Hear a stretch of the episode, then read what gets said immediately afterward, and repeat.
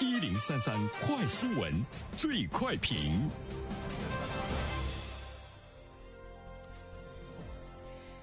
焦点事件快速点评：花七十八点一七四五万元买月饼，还发中标广告，啊，中标公告。有网友质疑说：“有必要花这么多钱买月饼吗？”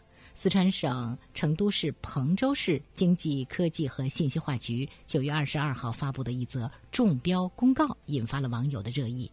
该部门呢回应说，此次采购是为了激励四川石化，采购是合理合法的，经过成都市级相关部门的审批。那针对这样的一条新闻，来有请我们的评论员袁生。你好，肖萌。嗯，呃，这件事情认真的看一看，好像是找不出什么毛病哈。而且呢，从四川省成都市彭州市经济科技化和信息化局对外称，他们呢是经过了成都市级相关部门的审批，是合理合法的。但是我们却注意到一种现象，它依然会引起呢网友的这个热议啊。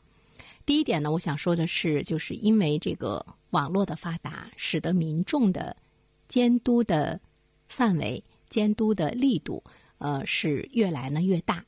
呃，这个呢，本身对于政府的很多行为，尤其是涉及到呃经济方面的这个行为的这个监督，已经形成了一种呢，呃，这个无死角的一种呢这个状况，就是只要你发布了，只要你的这个信息呃是在网上了。那么我们就会看到呢，都会呢引起呃大家更多的一种呢这个关注哈。而且我觉得，对于中国的网民和老百姓来说，可能大家也会呢形成一种这个习惯。呃，普通的老百姓真正的充分运用了这个监督权，呃，我们拥有呢很多的这个权利。但是有的时候呢，你的这个监督权在某种意义上来说呢是无从下手，就是。你不知道呢，应该呢去监督什么？因为你不知道他们都做了一些什么。这里面就有一个透明化、阳光化的问题。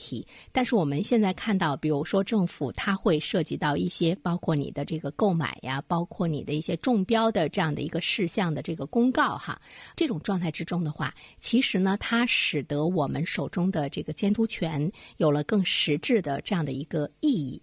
涉及到用钱这样的状态呢，你去公开、去透。明，自然的呢，你就会受到了。啊，来自于民众的这样的一种的这个监督，也会呢得到更多的呢一种呢这个净化。第二点的话呢，其实我们需要去思考的一件事情，这个采购它是经过了成都市级相关部门的审批，采购呢是合理合法，经历了政府部门的一道一道的这样的一些程序哈，包括审批的这样的一个程序。所以呢，你的这个网友的这种热议呀，呃，包括呢你们的这个关注，甚至于呢在他们看来一些这个非议，对他们来说都没有什么这。这个触动哈，我在想的第二个问题，经过了市级相关部门的这个审批，是不是它一定就是这个合理合法的？各个部门之间，它能不能真正的起审计的作用？能不能真正的起到那种监督的这个作用？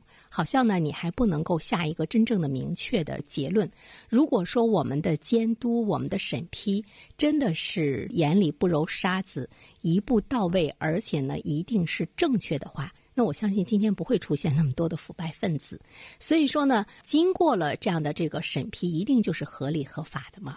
就有可能你本身的这样的一件事情的这个做法就是错误的，而他审批的只是你的流程、中标的这个过程，最后呢中标的这个价格，审理的是你的采购的这个流程是合理合法。但是我觉得我们需要去思考的是，一个政府主管部门给你的下属企业去发月饼这件事情是不是合理合法的？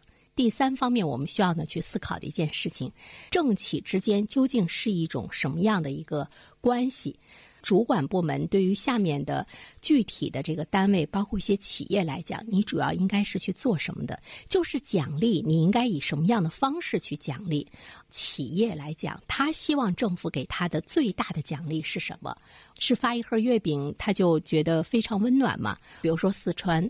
实话的，那么他希望的主管部门给予他的是什么呢？是更好的服务，政府对于企业的这样的一种服务，包括这种关心，一定呢是要用在企业真正的需要的你服务和奖励上。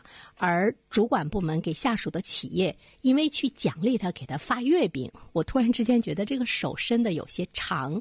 毕竟呢，会涉及到你政府的采购，因为这个中标的过程中，毕竟呢还是会有一些说法。好了，小萌，好的，感谢原生。各位听友，大家好，感谢始终如一收听原声评论。不知道你是否听过原声读书？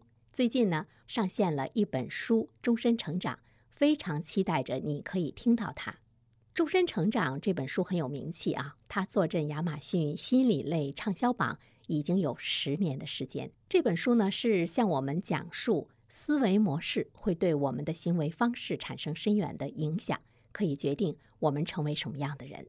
它颠覆了传统成功学的观念。您可以搜索“原生解读终身成长”，就可以听到喽。谢谢你。